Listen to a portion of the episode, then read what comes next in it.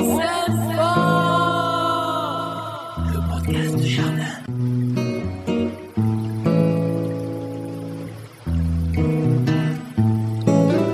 podcast en ce vendredi 19 novembre. Bonjour à tous et bonjour à toutes. Oh, gla gla, le froid arrive. Eric, t'as entendu Monsieur Météo? Oui, bah il est, il est, il est chaud. il nous a... Ouais, bah, il est chaud pour, il est chaud pour nous annoncer du froid, du frais, et en même temps, ça tombe bien parce qu'on n'est pas encore en hiver, hein, mais euh, on est en automne, un automne qui est euh, bien là, qui est assez sombre quand même. Hein. on, voit quand même des, grosses nappes de nuages bas et de brouillard sur, euh, sur une grande partie du pays, donc c'est vrai que ça tape un peu au moral. Ça donne pas forcément envie de sortir. au jardin, je sais pas ce que dans, quel état tu es toi, Eric, par rapport à ça? Bon, je vais pas trop au jardin en ce moment, mais bon, c'est vrai que je trouve que les, les feuilles ont cessé de chuter là. Il y a eu une bonne mer vague et donc le fait qu'il y ait un coup de qu'il va y avoir un coup de froid, donc la semaine prochaine, ça va permettre de faire tomber tout d'un seul coup, donc ça sera bien. Le reste. Ouais, ça c'est une bonne et chose. Et les feuilles qu'on utilise évidemment en paillage, hein, on en a parlé. On est d'accord. Tout à fait. Mon cher Eric, tu es conseiller en jardinage naturel auprès des collectivités locales et grâce à toi, eh ben, on apprend plein de choses, euh, plein de choses dans le jardin du moins.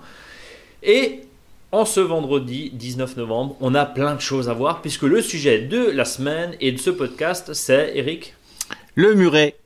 Le muret. Le muret. Le muret. Le muret. de pierre. De pierre Parce que on bascule tout doucement. Hein, c'est ce qu'on disait dans, un podcast plutôt sur les aménagements. On a parlé euh, des jardins de pluie qui ont eu un, grand succès la semaine dernière, y compris sur notre blog, chers auditeurs. Et bien là, on va parler des murets en pierre sèche et avec la particularité quand c'est euh, tonton Eric, j'allais dire, hein, je t'appelle comme ça, Eric, quand c'est Eric qui propose, ça coûte pas cher.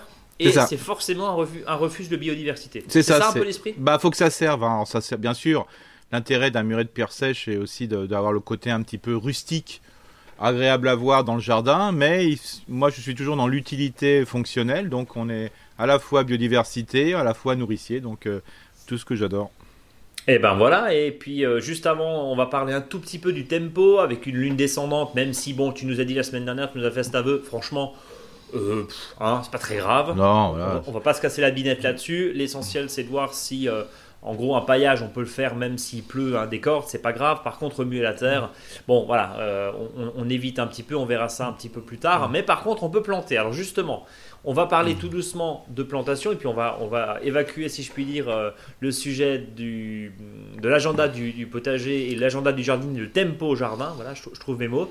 Eric, euh, rappelle-nous un petit peu ce qu'il y a à faire là, les, prochains jours. Bah là, comme dit, euh, il y a l'histoire du sol, donc pour le décompactage ou pas, selon ce qu'on a comme espace. Hein. donc là, on est vraiment sur la terre. Il y a aussi l'utilisation des déchets verts du moment, hein. donc tout ce qui est paillage et là, bien sûr, la, grande majorité des, déchets, ça va être les feuilles. Mais n'oublions pas aussi euh, les fameuses euh, plantes à massif, plantes à jardinière. Hein, euh, justement, avant qu'on fasse l'émission, là, j'étais avec quelqu'un qui doit récupérer beaucoup de déchets verts. Et puis, bien sûr, ils ont oublié, ils ont tout foutu en, décharge déchets verts.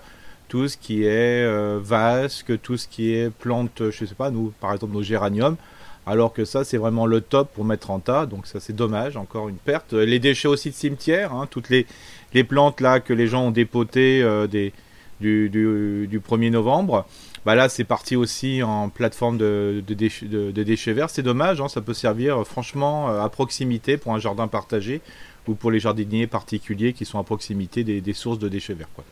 Donc tu nous dis que même les géraniums, on peut ouais, les utiliser Oui, mais bien sûr, tout ça c'est impeccable, c'est vraiment j'ai fait des, semis euh, sur euh, semi direct hein, de courge l'année dernière sur ça. Bon bah ça, voilà, c'est tranquille. Euh, bon, bien, bien que l'année a été très humide, mais il n'y a pas de souci. On peut même faire du semi direct, hein, c'est-à-dire des 2-3 graines de courge, on laisse faire et puis hop, ce qui pousse pousse. Hein, et puis après, comme il y a un substrat qui est super enrichi en terreau et dans les communes, on sait très bien aussi qu'ils mettent un petit peu d'engrais dedans. Alors c'est pas très très grave, non plèche sur l'engrais organique quand c'est mis dans des dans des, dans des, jardinières, hein, même si c'est un peu d'engrais de synthèse, tant pis.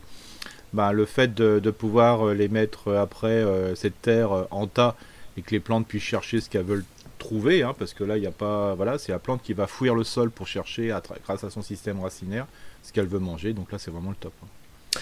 Autre point, on plante, on continue à planter vivaces, etc. là, on, est tranquille jusqu'au mois de mars pour planter, comme dit en sachant que plus on se rapproche du mois de mars, euh, ben, moins c'est idéal. Hein. Donc l'idéal, ça serait bien sûr de, planter avant le 15 décembre, fin de l'année.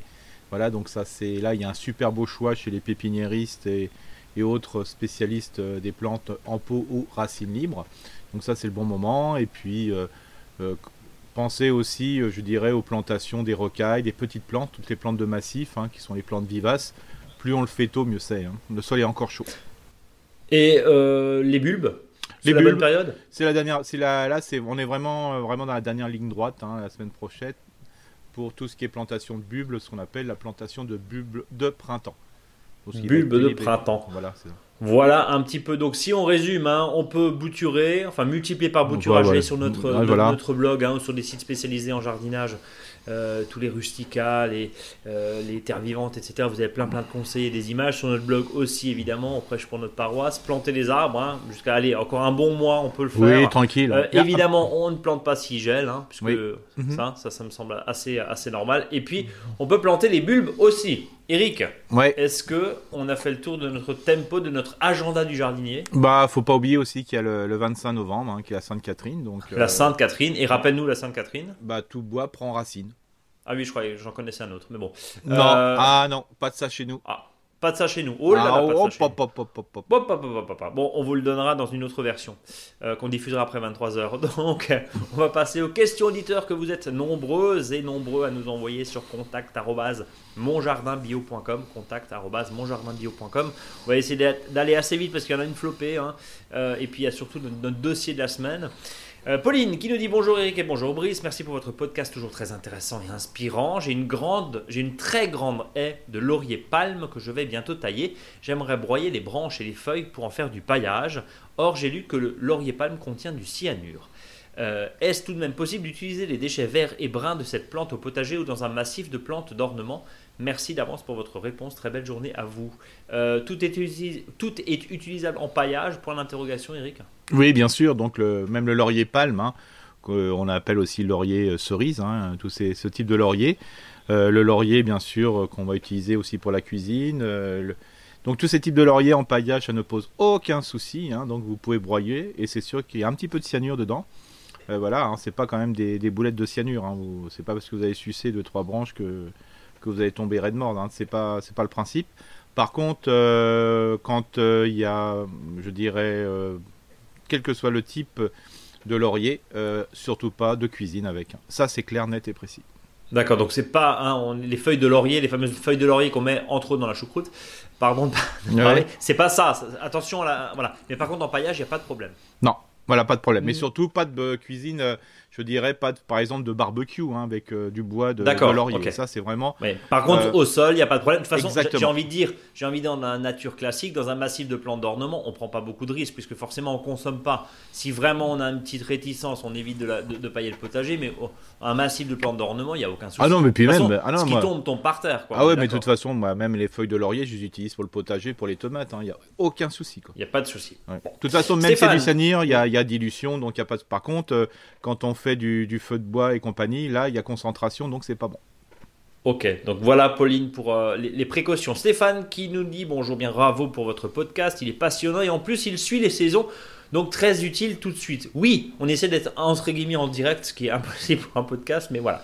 Euh, en revanche, je me demandais, alors moi, nous on lit tout, hein, vous le savez, chers auditeurs, on lit tout, tout, tout. Et d'ailleurs, euh, Eric, tu les, tu les découvres, tu es en face de moi, on découvre et je te lis, hein, tu découvres chaque question. En revanche, je me demandais si vous n'aviez pas oublié de prendre des vacances, tant mieux pour nous, mais attention à votre santé aussi. Alors rassurez-vous, Stéphane, euh, on a pris, oui, on a pris un peu des vacances, mais on les a enregistrées avant. Voilà, c'est l'avantage du podcast. La question, je plante dans le sud de la France, en Provence, dans des terres calcaires. Je voudrais implanter des châtaigniers, car très intéressant pour la faune, hein, avec le pollen, mais ils n'aiment pas le calcaire. Ils n'aiment pas les terres calcaires. Est-ce qu'il faut laisser tomber euh, mon idée? Ou est-ce qu'on y va finalement au forcing? Question suivante. Non, Il faut laisser tomber, quoi. C'est pas possible. Faut laisser tomber. Bah hein. oui, c'est pas possible. C'est-à-dire qu'une plante qui adore les milieux plus acides, je veux dire, une petite plante, qu'on appelle un sous-arbrisseau, voire un arbrisseau. Mais là, c'est même compliqué un sous-arbrisseau, c'est-à-dire une plante qui va au-delà des 50, pas au-delà des 50 à mètre. On peut arriver à trouver des solutions pour acidifier le sol en trouvant des artifices, en coissant des fois entre euh, deux murs, euh, en mettant une bâche au sol et compagnie. Mais le châtaignier, c'est un, arbre à racines tellement puissantes que si qui tombe sur du calcaire, ça va pas quoi. Donc pas content, donc on Oh. laisse tomber Stéphane, on met un autre arbre à la on, place. on trouve autre chose, hein, voilà. On trouve autre chose Bon, et voilà. on va chez son après, entre pépiniériste. terrain calcaire ou- et très calcaire, il peut y avoir peut-être une petite différence. hein. Alors moi, ce que Oui, je mais ce que tu veux dire, c'est pas, c'est pas en rééquilibrant effectivement euh, le type de sol en, en question. Encore une fois, sur une bruyère, on peut le faire. Sur un, Ouais. sur un petit, mais là, sur, Non. sur un châtaignier, on, on va pas aller à la pelleteuse pour Non, pouvoir ouais. rapporter du substrat. Quoi. On est, on est d'accord. Mais ce qui- n'empêche, c'est que ce que je propose, c'est en ce moment, s'il y a une récolte de châtaignes, de semer quelques pieds de châtaignes dans la haie pour voir ce qui pousse. Quoi. Pour voir ce que. Bah voilà, pourquoi pas Stéphane. Tiens, allez, au boulot. Merci en tout cas Stéphane pour vos, pour vos encouragements et, votre, euh, et, et vos préoccupations sur notre santé. Diane qui nous dit Je vous remercie d'avoir pris le temps de répondre à ma Et- question. Brice, le- Brice, qu'est-ce Oui, que t'as bouffé oui. là? Putain, mais Pourquoi? t'es speed là Mais pas du tout. T'as, t'es, d'une rapidité. Putain, si tu manies la grelinette comme tu parles, là, tu dois être. euh, T'as déjà labouré. euh, putain, Bah, qu'est-ce que t'en sais? Mais qu'est- qu'est- qu'est-ce que t'en sais que je manie pas la grelinette comme ça? Oh Non, non, vache alors je vais, je vais poser, pardon. Pa- Pardon. C'est l'heure de la sieste ou quoi? Ah, respire Bon, Diane, euh, qui nous dit, je me fais engueuler maintenant, Diane qui nous dit, je vous remercie d'avoir pris le temps de répondre à ma question concernant le compostage de surface dans mon petit potager, renommé le paradis des escargots. Tu te souviens, c'était il y a 15 jours. Oui, je me euh, rappelle de ça, ouais. Je vais donc suivre mes conseils et m'orienter vers un compostage en bac pour les déchets de Mhm. cuisine, entre autres. Ma question concerne cette fois-ci le fameux bac en question. Est-il préférable d'en choisir un dans le commerce ou de le faire soi-même? Aération, praticité de récupération du podcast, etc. Quels sont les meilleurs. Quels sont les meilleurs matériaux, pardon, pour avoir un compost de qualité? Y a-t-il des modèles spécifiques que vous me recommanderiez particulièrement? Je précise que j'ai pas beaucoup de place, environ deux fois un mètre carré, et que mon potager fait environ 30 mètres carrés. Je vous souhaite une très belle journée. Encore bravo pour votre super podcast que j'attends chaque semaine avec impatience. Voilà, merci Diane pour votre question et, et vos encouragements. Eric, euh, on, on l'achète, on le fait soi-même avec Alors- des palettes ou Alors là, globalement déjà, il faut savoir quelle est la, la grandeur du compostier. Euh, parce que je rappelle, euh, le composteur, c'est celui qui composte. Le compost, c'est le matériel qu'on va récupérer. Et le compostier, c'est l'outil qu'on va utiliser pour faire du compostage. Euh, par rapport au compostier, il faut bien le dimensionner. Euh, dans, son, dans le cas de, de la de l'auditrice, faut parler Diane. de 650 litres. hein. C'est pas la peine de mettre un mètre cube parce que déjà, elle va perdre de la place sur son terrain. Quoi. Donc 600, 500 litres à 650 euh, euh, litres, ça suffit euh, largement. Quoi. Donc soit on achète, Voilà. Ou soit, le- Soit- on le fabrique. Mais si par contre, ce qui est important, c'est de la, la- la- la bonne dimension. Pour déjà euh, que ça soit très efficace dans un petit jardin. Donc pas trop grand. Surtout pas trop, Pas trop grand. C'est ça le but du jeu. Déjà d'optimiser le, le fait de faire du paillage, c'est-à-dire de voir en réalité ce qu'elle a besoin comme compostage. hein, parce qu'il faut mieux que ça soit un plus petit compostier, mais euh, qui soit bien rempli pour que ça fonctionne bien. Donc c'est ça l'intérêt. Alors déjà au niveau place. Au niveau matériaux, ça c'est selon le style de la personne. Moi je préfère le bois, euh, ce qui est, beaucoup mieux. Donc on, il existe vraiment des- vraiment des bons matériaux, je dirais, euh, des beaux compostiers qu'on peut acheter avec un joli couvercle, voire même une partie en dessous qui évite justement la, la montée et l'intrusion peut-être de, de, de rats et compagnie. Au niveau aération, c'est pas la peine de mettre de l'aération entre les lattes de bois, hein, c'est pas la peine. hein. Faites un Ouais, truc ça respire fermé assez. ça respire assez, il n'y a pas de souci. Euh, voilà. Moi, je préfère, comme dit le, le bois, hein, vous pouvez le faire avec du bois de palette, mais il faut savoir, en 5 ans, c'est fini. Quoi. Bon, voilà. Et puis Diane, tant qu'à faire, parce qu'on n'est jamais autant mieux servi que par soi-même, hein, sur la boutique Mon Jardin Bio, il y a plein de compostiers aussi Oui. en vente. Et sinon, vous pouvez aussi en fabriquer avec des Oui. planches si vous êtes un peu bricoleuse. C'est ça, Évidemment. ou de le faire même avec un grillage, hein, par exemple, une récupération de grillage rigide. hein, euh, Ouais. Ceux qui font à peu près 60 cm de haut, vous avez différentes dimensions. Bah, avec, euh, souvent, c'est des, c'est des grillages qui font 1m80 euh, de longueur, donc ça veut dire 1m80, ça fait 90, 90, 90, 90. Donc vous pourriez avoir un compostier qui fait à peu près 90 de côté, et puis euh, avec deux grilles, et puis euh, avec une hauteur de 60 cm, ça peut être pas mal ça. Mais la règle d'or, Eric, et on va le redire, c'est pas la peine d'avoir un mètre cube. hein. La moitié, tu disais. hein. Ah ouais. Alors, effectivement, c'est des 600 ou des 500, 100 li- 600 litres. voilà. Mais c'est pas la peine d'avoir trop grand. D'autant plus si on mange par exemple pas beaucoup beaucoup de légumes et qu'on n'a pas Ouais. forcément beaucoup d'apports. Si en plus on composte en surface, on va se retrouver avec pratiquement rien. C'est ce qui se passe chez moi quoi. hein. Bah, c'est moi, ce qui- pratiquement rien. Bah, moi, moi, c'est pareil. Moi, c'est pareil, et je dirais même, par exemple, je travaille beaucoup avec les écoles. euh, moi, ma règle, alors bien sûr, là, je me fais, je me fais taper dessus, mais c'est pas grave, j'aime ça. Euh, c'est d'enlever les compostiers dans les, dans les cours d'école hein, et de mettre plutôt euh, bah, du, parce qu'il y a tellement peu de déchets que ça fonctionne pas. Donc ça sert à rien de montrer aux gamins des trucs qui ne marchent pas, sauf s'il y a un travail de fond qui est fait avec les parents qui amènent des déchets ou les instituts qui amènent des déchets en continu, parce qu'il faut de la masse pour que ça puisse se décomposer.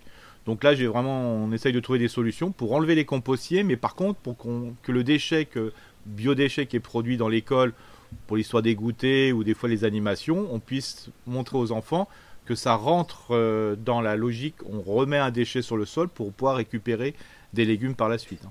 Alors j'ai juste une dernière question parce que tu nous disais oui avec des grillages éventuellement de récup ou, enfin voilà comme on veut, hein, c'est-à-dire entre quelque chose qui est très aéré comme des grillages entre des poteaux et un bac en plastique en galva, en bois qui est plus fermé, il y a quand même une différence en termes d'aération et d'exposition aux intempéries. C'est quoi le mieux, Eric? Bah, disons que si on est dans une situation qui est très à l'ombre, on peut mettre du grillage. Ça pose pas trop de problèmes. Par contre, si on est en plein cagna, là, il faut que ça soit fermé. Euh, Parce que sinon, ça se dessèche. Ça, ça? se dessèche de trop, ouais, complètement. Ok.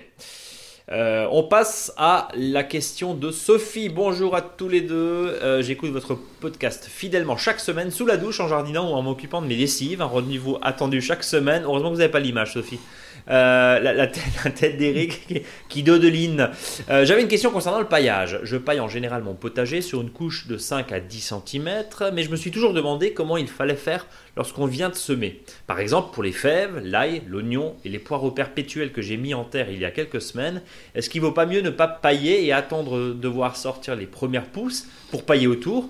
Ou faut-il bien pailler dès la plantation et les pousses se feront un passage au-dessus de la paille. J'ai aussi des blettes de 10 cm qui ont poussé spontanément. Si je paille par-dessus, est-ce que ça va les étouffer? Alors il faut savoir que déjà pour le semis, euh, dès qu'une une graine est grosse, on peut facilement mettre 10 à 15 cm de paillage dessus, il n'y a aucun problème. Parce que ça va pousser. Ça va pousser à travers et quand la, graine va germer, euh, il y aura déjà une décomposition.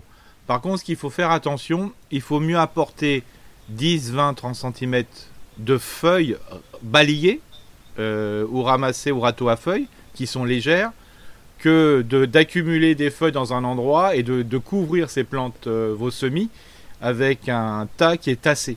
Parce que là, ça peut poser problème, justement.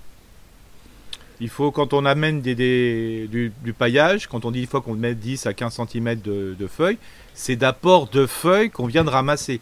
Et non pas 10 à 15 cm de feuilles qui se sont qui ont commencé à se décomposer, à se tasser dans un coin du jardin. Attention, hein, qu'on soit bien clair là-dessus. Donc ça, c'est important. Euh, pour tout ce qui est plante en place, c'est-à-dire euh, même si, vous avez repiqué des, des, poireaux perpétuels, ou si, moi j'appelle ça aussi des plantes perpétuelles, euh, les blettes et compagnie, parce que ça se ressème souvent, et puis voilà, les blettes c'est vraiment quelque chose de, de, très particulier, parce que c'est une plante que personne ne mange, mais qu'en réalité tout le monde a dans son jardin.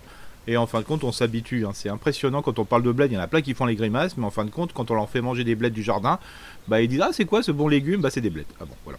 C'est peut-être psychologique, à mon avis, ça doit être, euh, inscrit dans le génome.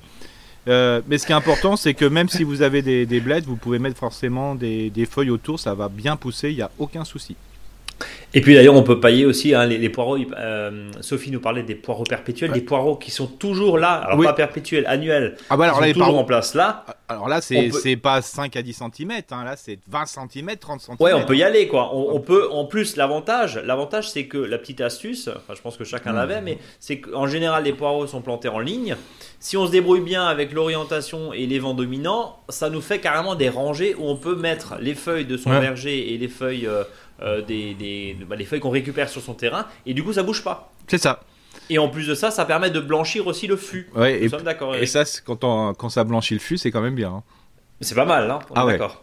Euh, tiens, j'ai une deuxième petite colle. Sophie qui nous dit J'ai remarqué qu'Eric, alors deuxième question plutôt linguistique, ça m'a fait beaucoup rire. J'ai remarqué qu'Eric disait souvent euh, comme expression comme dit, je connaissais comme dit un tel, ou comme on dit, mais je me demandais d'où vient ce comme dit euh, qui me fait sourire à chaque fois. Oh, c'est quoi C'est alsacien C'est c'est dans le petit Eric Ouais, ça doit être ça. Hein. C'est dans, dans, ton dictionnaire à toi. Bon, voilà, on n'aura pas la réponse.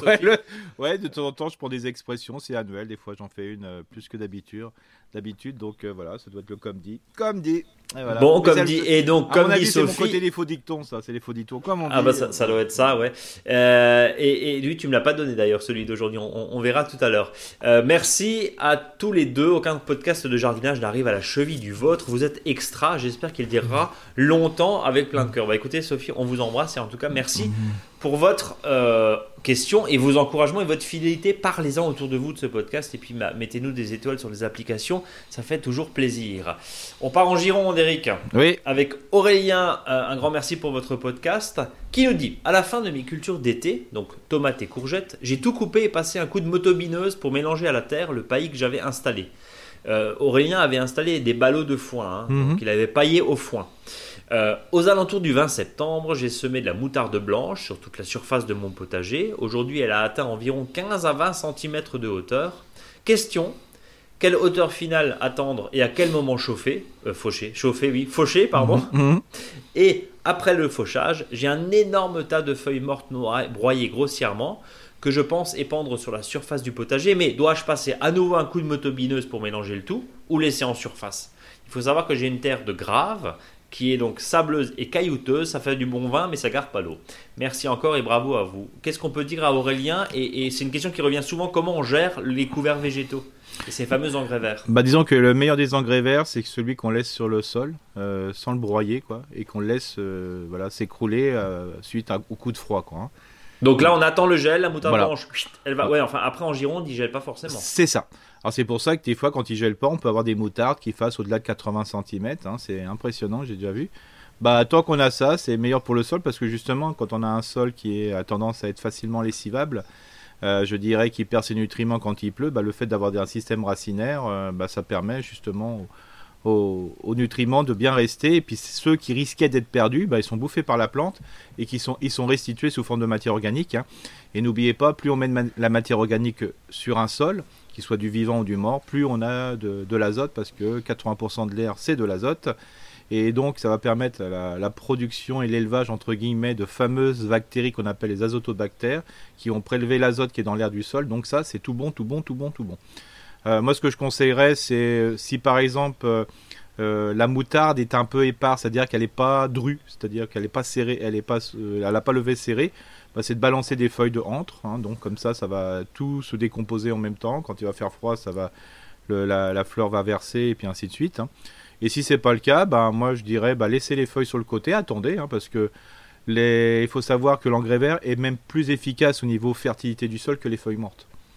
D'accord. Donc moi Donc- je garderais le potentiel de feuilles.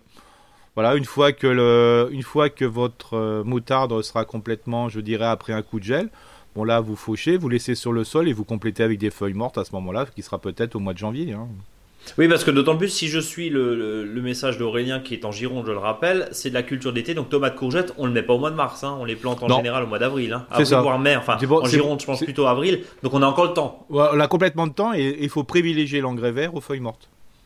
Privilégions l'engrais vert aux feuilles mortes. Et les feuilles mortes, par contre, seront utilisées pour aux endroits où on, on aura un excès du jardin ratatouille, tomates, aubergines, courgettes, poivrons, piment, et puis ou les courges coureuses. Mais pour l'instant, euh, si vous avez la chance d'avoir un engrais vert qui pousse bien, c'est ça le top du top.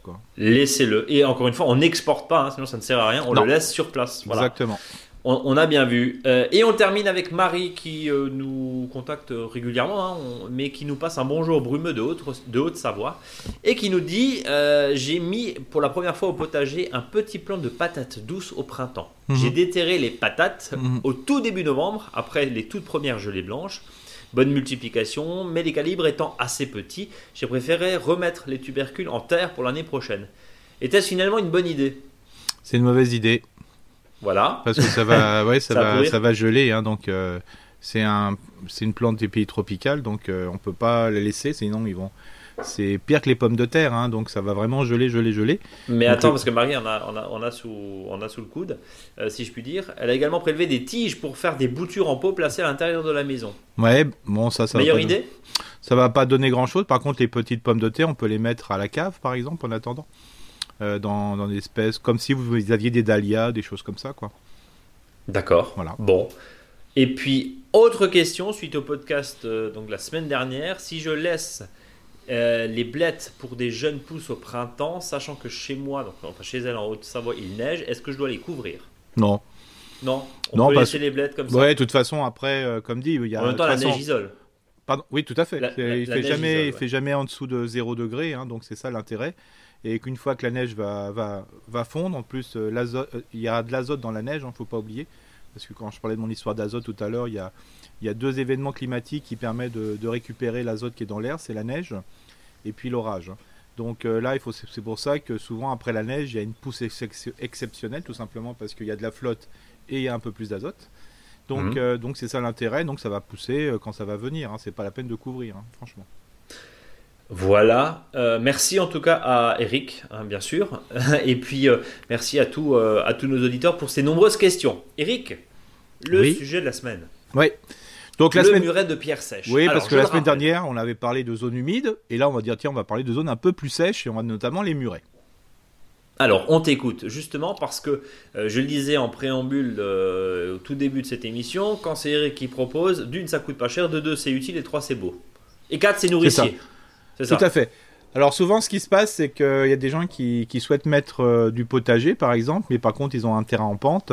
Et c'est vrai que travailler dans un jardin en pente, c'est pas très très facile. Donc euh, mieux vaut le travailler, euh, je dirais, en escalier.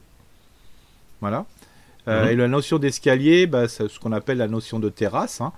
Alors les, les terrasses, ce qui est assez intéressant, c'est que ça, ça va très très bien avec un muret, parce que quand on, plus on fait de la, la- du mur en pierre sèche, plus on va diminuer la hauteur du mur. Parce que je dirais, un mur de pierre sèche, au-delà d'un mètre, il faut vraiment être un grand spécialiste et être minutieux pour que ça tienne. hein. En, sachant que quand on prend la, hauteur d'un mur, il faut que l'épaisseur du mur corresponde à peu près à deux tiers. Je donne un exemple. Si je prends, je souhaite avoir un mur de 80 cm de haut en pierre sèche, je rappelle bien, euh, il faut quand même euh, une épaisseur de mur de 60 cm. Donc c'est quand même euh, assez conséquent. hein. Imaginez-vous euh, une épaisseur de 60 cm de mur, ce n'est pas rien. hein. Donc c'est pour ça, et puis il faut de la quantité. hein. Donc d'où l'intérêt des fois de quand on fait des murets pour faire des terrasses, on les fait 30, 40, 50 cm. Donc ça veut dire euh, globalement qu'on va pouvoir avoir une, une largeur de, de 30 cm. C'est vraiment très très bien. Et donc ça c'est faisable de manière à pouvoir sur un- une hauteur à peu près en terrain en pente. hein, si on prend la pente et on a à peu près 1m50, ben on va mettre à peu près 3 à 4 murets. Et là, ce qui va être super, c'est qu'on va augmenter la, capacité du sol à recevoir les rayons du soleil. Euh, on va permettre d'optimiser la, quantité d'eau parce qu'il y a plus de surface euh, qui, est exposée à la pluie. Et en plus, ça limite, euh, je dirais, le lessivage. Ce qui va se passer, que le sol va s'épaissir, donc il va y avoir plus de terre fertile. Et en plus, euh, ce qui est bien, c'est que c'est un refuge pour la biodiversité, donc ça va créer ce qu'on appelle euh, des écosystèmes bien particuliers et en, plus anti-envahisseurs d'insectes, hein, parce qu'on aura beaucoup euh, d'insectes, de, par exemple de, de, de- bestioles qui vont manger par exemple les limaces, d'autres vont manger beaucoup d'insectes, donc c'est vraiment un, un lieu privilégié. Et comme on crée des terrasses, ça va permettre au printemps d'utiliser justement la pente en pouvant, en mettant par exemple des vitres euh, adossées sur les murets, ce qu'on appelle des ados. Euh, donc ça va permettre de mettre les vitres qui vont être perpendiculaires aux rayons du soleil et, du soleil et donc optimiser les chaleurs de printemps. Donc ça c'est vraiment le, le top du top. quoi. En créant de la serre, euh, finalement, pour 3 francs 6 sous. Ah oui, parce que là, quand on met des ados, le principe de l'ado, la vitre, c'est euh, des vieilles fenêtres, euh, voilà, c'est Mm. rien du tout. Et puis, euh, c'est vite rangé. c'est là, c'est même pas être bricoleur parce qu'il faut simplement poser la fenêtre sur le entre la partie haute et la partie basse, avec une inclinaison qui se rapproche de la, de la, du moment, enfin, du, rayon le plus, les plus perpendiculaires du soleil. Donc, c'est pas très très compliqué. Et par contre, euh, ça donne un style euh, pendant tout l'été aussi. Et euh, ça permet vraiment de bien d'emmagasiner la chaleur, euh, surtout pour, euh, le- la, pour la nuit. Comme ça, ça permet d'avoir des plantes de, qualité. Alors, comment faire justement et comment créer ce, muret de pierre sèche Parce que on avait dit la semaine dernière, puisqu'on parlait aussi de, euh, de, pierres naturelles hein, pour Mhm. euh, tes jardins de pluie. Euh, attention, il ne s'agit pas d'aller les piquer dans la nature ou dans la forêt. Alors Ah concrètement, euh, comment on peut faire? Alors bon, j'imagine qu'il y a bien sûr des professionnels, hein, ça s'appelle des carrières notamment. Mais est-ce que, alors peut-être sur le bon coin, on, on le cite régulièrement, Oui. mais il y a peut-être des fois euh, euh, un peu, un peu d'entraide à avoir avec d'autres jardiniers. C'est quoi le bon réflexe, Eric? Bah, le bon réflexe, c'est déjà de se balader pour euh, zioter des, des, des fois, il y a des, murs qui se cassent un peu la figure, on voit des travaux chez des personnes. Alors bien sûr, il y a, de plus en plus d'intérêt pour récupérer des pierres, mais il y a aussi, il y en a qui ne savent pas quoi en faire. hein. Donc euh, quand vous voyez des travaux d'une maison, vous dire, bah voilà, est-ce que potentiellement, euh, je, peux venir chercher des cailloux, des fois c'est un mur, alors ça c'est cool quand c'est un mur parce que les pierres sont taillées, quoi. Mais il y a possibilité aussi euh, d'avoir ce qu'on appelle... quand vous terrassez votre sol, bah, quand il y a une maison par exemple, euh, bah, de bien garder ces pierres, euh, qui, quand il y a une maison par exemple dans un lotissement ou autre, de garder chercher les pierres. Là en principe ça pose pas de problème parce que c'est pas un milieu naturel et des fois c'est intéressant. Quoique des fois que le, constructeur dit attendez, hein, si vous me prenez les pierres c'est temps parce qu'ils savent aujourd'hui que ça a une véritable valeur. Mais voilà, il y a plein de, de systèmes de récup comme ça. Par contre, euh, il est clair qu'il en faut une grosse quantité. Parce que si je reprends mon exemple de tout à l'heure, 90 cm de hauteur, il faut une largeur de 60. Euh, C'est-à-dire par mètre de muret, si on, fois- si on fait 6 x 9, on est bien d'accord, ça fait 54. Donc Mhm. ça veut dire que quand on fait 1 mètre, euh, je dirais... alors, allez, on va faire 2 mètres de muret, ça veut dire il faut que j'ai plus d'un mètre cube de pierre. Ouais, ça fait, ça fait, de la, ça fait Voilà. du volume, quoi, hein, et alors, du poids. Alors, c'est un, mètre, c'est un mètre cube de pierre rangé. Donc, ça veut dire que quand c'est un, un tas de pierres euh, pas rangées, ça veut dire que ça fait à peu près, en- quand on le regarde comme ça, on peut presque faire 1 mètre 5, 2 mètres cubes de pierre en foisonnement comme ça. Donc, c'est vraiment. euh, les gens sont des fois surpris quand ils ont un gros tas de pierres et quand c'est tout rangé, ben, en fin de compte, il n'y a pas beaucoup de murs. hein. Donc, c'est pour ça que. euh, Je prends toujours l'exemple ce que tu as deux fois, tu ne l'auras plus qu'une fois en muret. hein. C'est ça le principe.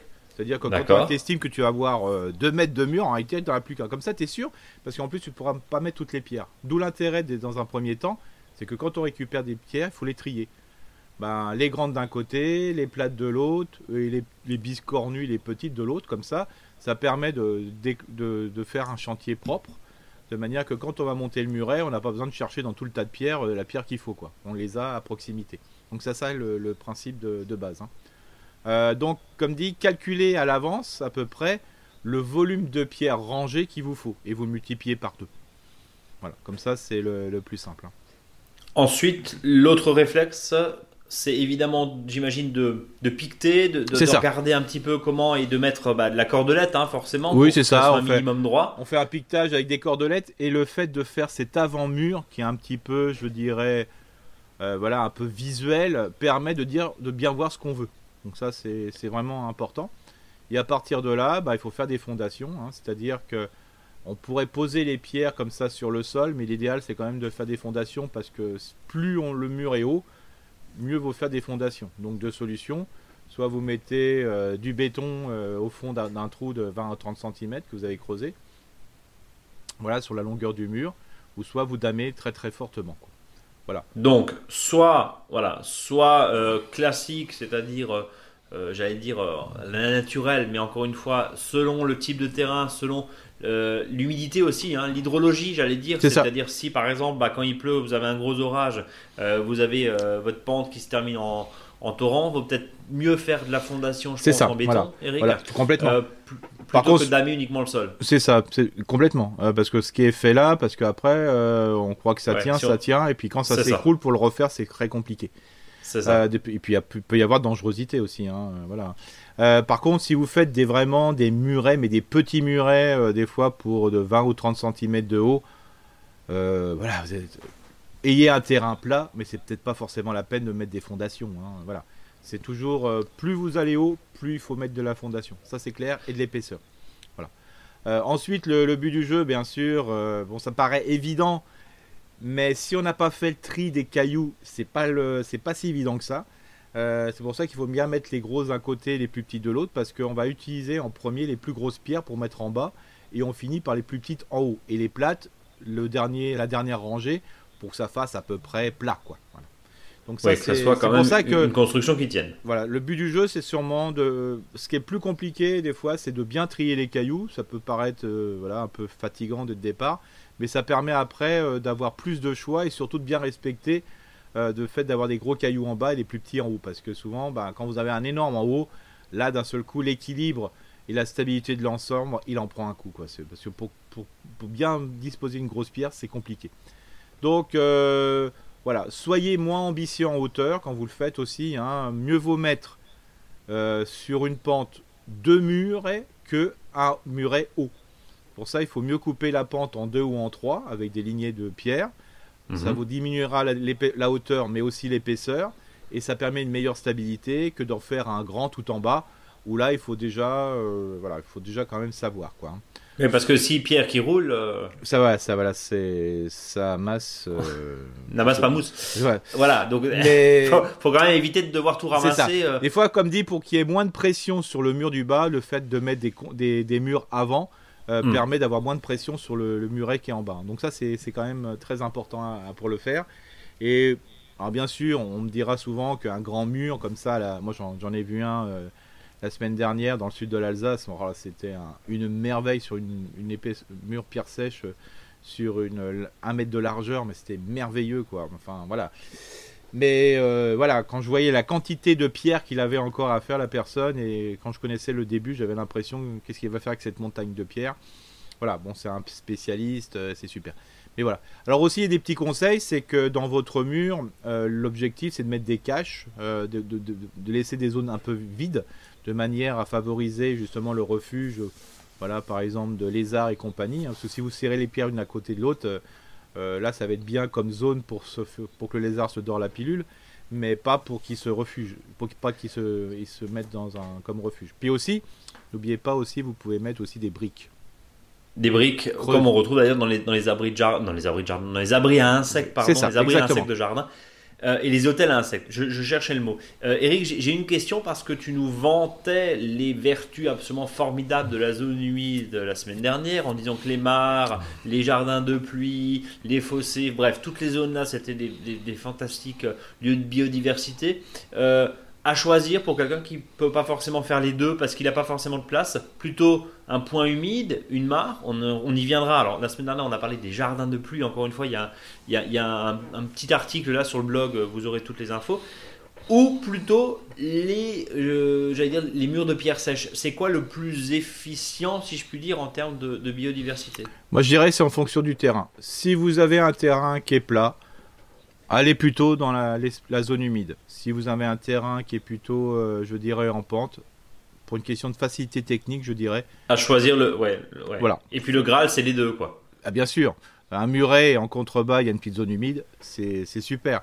Mais comme dit, moi je dirais plutôt c'est par rapport à la typologie du terrain, en sachant qu'aussi que si vous avez un terrain en pente, le mur de pierre sèche c'est bien, mais si vous n'avez pas assez de pierre sèche, vous pouvez faire aussi euh, une haie sèche avec des branches sur certains endroits du mur, euh, ce qui permet de faire un effet de style qui est assez intéressant. Ça permet de, de, jouer sur les différents niveaux. Ici, vous avez pas mal de déchets verts ligneux, euh, de grosses branches et compagnie. Ça permet aussi de pouvoir l'utiliser. Mais c'est vrai que le mur, c'est pas mal. Hein.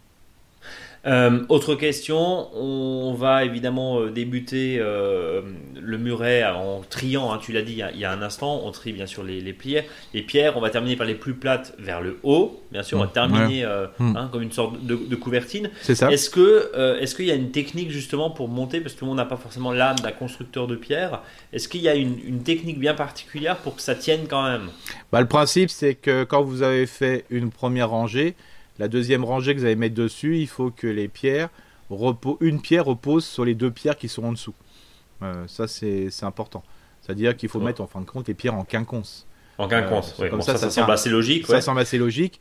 Et aussi, c'est que si vous commencez un muret, par exemple, qui fait 3 mètres, bah, vous commencez à droite jusqu'à presque au, les 25% de votre mur, et puis après, vous commencez à gauche. Et après, vous réunissez vous vous retrouvez au milieu.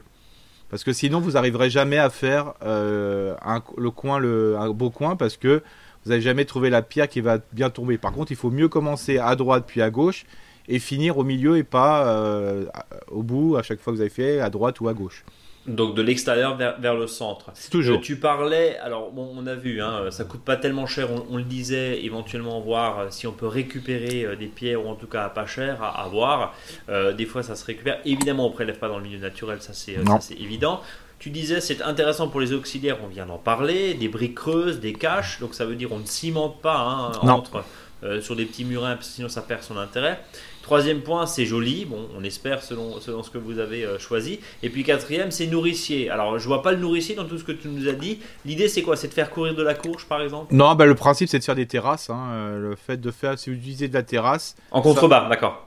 non, mais même si vous en avez plusieurs, si vous mettez sur la pente plusieurs terrasses, le principe, c'est que ça va permettre d'améliorer vraiment la qualité du sol. Et vous regardez toutes les civilisations, euh, euh, dans, ici et ailleurs, euh, ben, on travaille beaucoup les jardins sur terrasse parce que ça permet, quand on est en terrain en pente, d'avoir des fois la roche-mère à 20 cm, c'est-à-dire un, un, fer de bêche de la, je dirais, de, l'outil. Et par contre, si vous mettez des murets, ben, vous augmentez la quantité de sol, comme si vous faisiez, pour ceux qui sont fans de permaculture, des buts permaculturels euh, sur un sol qui est plat pour augmenter la, hauteur de, la hauteur du sol. sol. Bah là, le fait de faire euh, justement des murets permet d'augmenter l'épaisseur du sol et ça vous crée du sol, donc ça vous crée du jardin nourricier.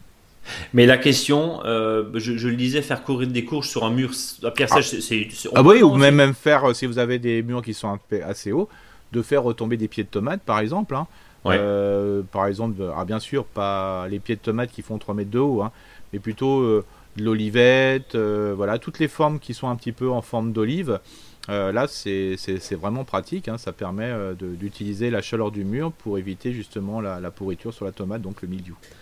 Et quand on parlait effectivement de la chaleur, notamment au printemps, on emmagasine, on restitue en soirée, ça pousse un peu mieux, hein, effectivement. Et puis c'est des fois, dans certains cas, selon l'orientation, euh, des vents dominants et des pluies dominantes, ça abrite un petit peu quand même. Complètement, oui. Complètement. Faut, bien le. et puis bien sûr, les, ces plantes, quand vous, pour les, toutes les plantes aromatiques, bien sûr, si vous avez possibilité, c'est vraiment euh, pour ceux qui font des spirales aromatiques, par exemple sur des zones qui sont plutôt plates, bah, de faire un jardin en escalier, c'est-à-dire avec des terrasses pour des plantes aromatiques.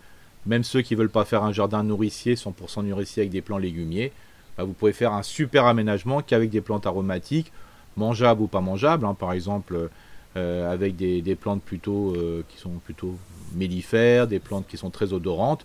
C'est pas forcé de mettre toujours du thym et de la sauge, hein, mais si vous mettez de la lavande par exemple, bah, ça fait vraiment une jolie, je dirais, euh, voilà, un joli aménagement et, qui correspond aux besoins en plus de ces plantes. Donc il n'y aura pas de maladie, notamment ce fameux blanc qu'on retrouve des fois sur les plantes aromatiques quand il y a un excès de bouffe. Est-ce que nous avons fait le tour de notre muret, Eric? Bah, je trouve qu'on a fait les quatre coins, donc c'est bon. On a, on, a, on a tout vu Ouais. Est-ce que tu as autre chose à rajouter par rapport à tout ce qu'on s'est dit avant le faux dicton du jour? Bah, ce qui peut être, moi, ce que j'aimerais bien, c'est que, ce que ça, on a la possibilité de le faire, c'est que là, on va parier, vraiment, on passe sur une, une, période où ça va être beaucoup d'aménagement. Et ce qui, est, ce qui sera intéressant, c'est que les, les, auditeurs puissent nous envoyer une ou deux photos euh, d'un jardin de pluie, d'un mur en pierre sèche qu'on pourrait peut-être mettre sur le blog à ce moment-là. Euh, et ça montre un petit peu ici et ailleurs comment vous pouvez euh, donner des idées les uns les autres. Hein, ça, fait un réseau d'auditeurs, parce que là on est entre nous. Et je trouve que ça pourrait être intéressant qu'on ait des retours comme ça, des photos avec des, je dirais, des réalisations d'aménagement, mais simple. Hein, je veux dire, le but du jeu, c'est pas de faire venir le, meilleur des, des pépiniéristes, aménageurs de terrain et puis de le montrer après. Hein. Non, c'est de le faire soi-même pour voir ce que ça peut donner pour une personne qui a pas forcément plus de compétences que ça sur les aménagements. Mais je crois qu'on peut. Et eh ben voilà, le, le message est lancé en tout cas, Eric. Tu, tu as bien fait. Alors par mail, tout simple, contact Par mail, vous nous envoyez vos idées d'aménagement. On peut bien sûr les partager sur notre blog, hein, le blog Mon Jardin Bio. Et puis on pourra en parler aussi. C'est ça, mais c'est intéressant. Ouais. Ouais, donc, que ça soit bah, des zones humides, tiens, des zones humides, mares, ou euh, justement des aménagements un peu plus secs, mm. comme on a dit. Hein. Euh, pourquoi pas des zones, certains, on se balade un petit peu dans les potagers, des fois dans les jardins, on voit des très très beaux aménagements euh, comme les hôtels à insectes, pas forcément ceux qu'on achète dans le commerce, qui sont souvent fabriqués en Chine d'ailleurs. Petite, petite, petite aparté d'ailleurs. Et puis, ben, même si c'est du bois, hein, attention un peu. Et puis, ben, ceux qui ont été faits maison, on voit pas mal de collectivités, Eric, dans les cours d'école aussi. C'était la grande mode. J'ai l'impression que ça se tasse un petit peu là, cette mode des hôtels à insectes qui font des fois 2,50 m de haut, euh, qui sont très larges, mais on y voit bien sûr des briques, euh, les roseaux, les fameux roseaux, les petits euh, fagots de sarment de vigne ou de, ou de branchage, un peu de paille, enfin voilà, c'est des, des, aménagements faciles et, ludiques à faire, Eric. Tout à fait. On passe au faux dicton? Oui, donc comme, je comme je passais, je parlais de mur ou de muret, qui a piqué du blé passe le mur du son en courant. un chapardeur, celui-ci, en tout cas. Qui a... Ouais, euh, j'espère que le mur du son, ça t'a plu, Brice. Mais bien sûr, j'ai adoré. Ah, son, tout le monde a vu là. Non, mais bien, sûr, c'est là-dessus que tu m'attendais. Oui, son, hein, évidemment, le son, le blé, voilà, tu es très. C'est une blague. C'est ouais, une, alors j'avais une blague boulangère. Ouais, euh, qui... il y avait un moment, c'est qui a peur, qui a peur de prendre une avoine euh, passe le mur du son aussi. J'avais pensé à ça. Ouais. Je me suis dit, piquer. Ah, mais le blé, c'est pas mal. Ah, ça, me hein, ça va bon, Comme dirait deux humoristes de mon époque, euh, allez, on la garde celle-là. Allez, on la garde et on la coupera pas au montage, mmh. comme on dit. Eric, mille merci pour tes euh, conseils avisés, pour ta passion. On te remercie évidemment au nom des auditeurs. Et puis, nous, on va se donner rendez-vous la semaine prochaine. Allez, comme d'habitude, vendredi, parce qu'on ne prend jamais de vacances. Jamais. Et puis sinon, jamais. Et puis sinon, bah, on se va se souhaiter quoi Une belle semaine, Eric? Oh bah facile, hein. de toute façon les oh, feuilles vont tomber, donc c'est le bonheur absolu. Eh ben voilà, quand, quand, les feuilles tombent, ça fait euh, presque un mois que les feuilles tombent, Eric est content. Voilà. Et quand tu vois, ah tiens oui, petite parenthèse, juste pour terminer, quand tu vois, euh, j'ai vu, je suis passé, je sais plus où, dans une ville là, et, et on voyait les employés à mettre ça, à, s'acharner à mettre ça dans des sacs et on sait où ça va terminer. Si tu voyais ça, Eric, oh là là, tu, serais, déçu. Tu serais déçu. En même temps, des feuilles qui traînent euh, sur des parkings, etc., c'était pas forcément les meilleures feuilles pour mettre dans son potager. non, mais après, il y a une dilution, ça va aller. Bon, ouais, à voir, à voir. Bon, Eric, à la semaine plus, prochaine. À plus, Salut à, à tous, merci de votre fidélité, ciao.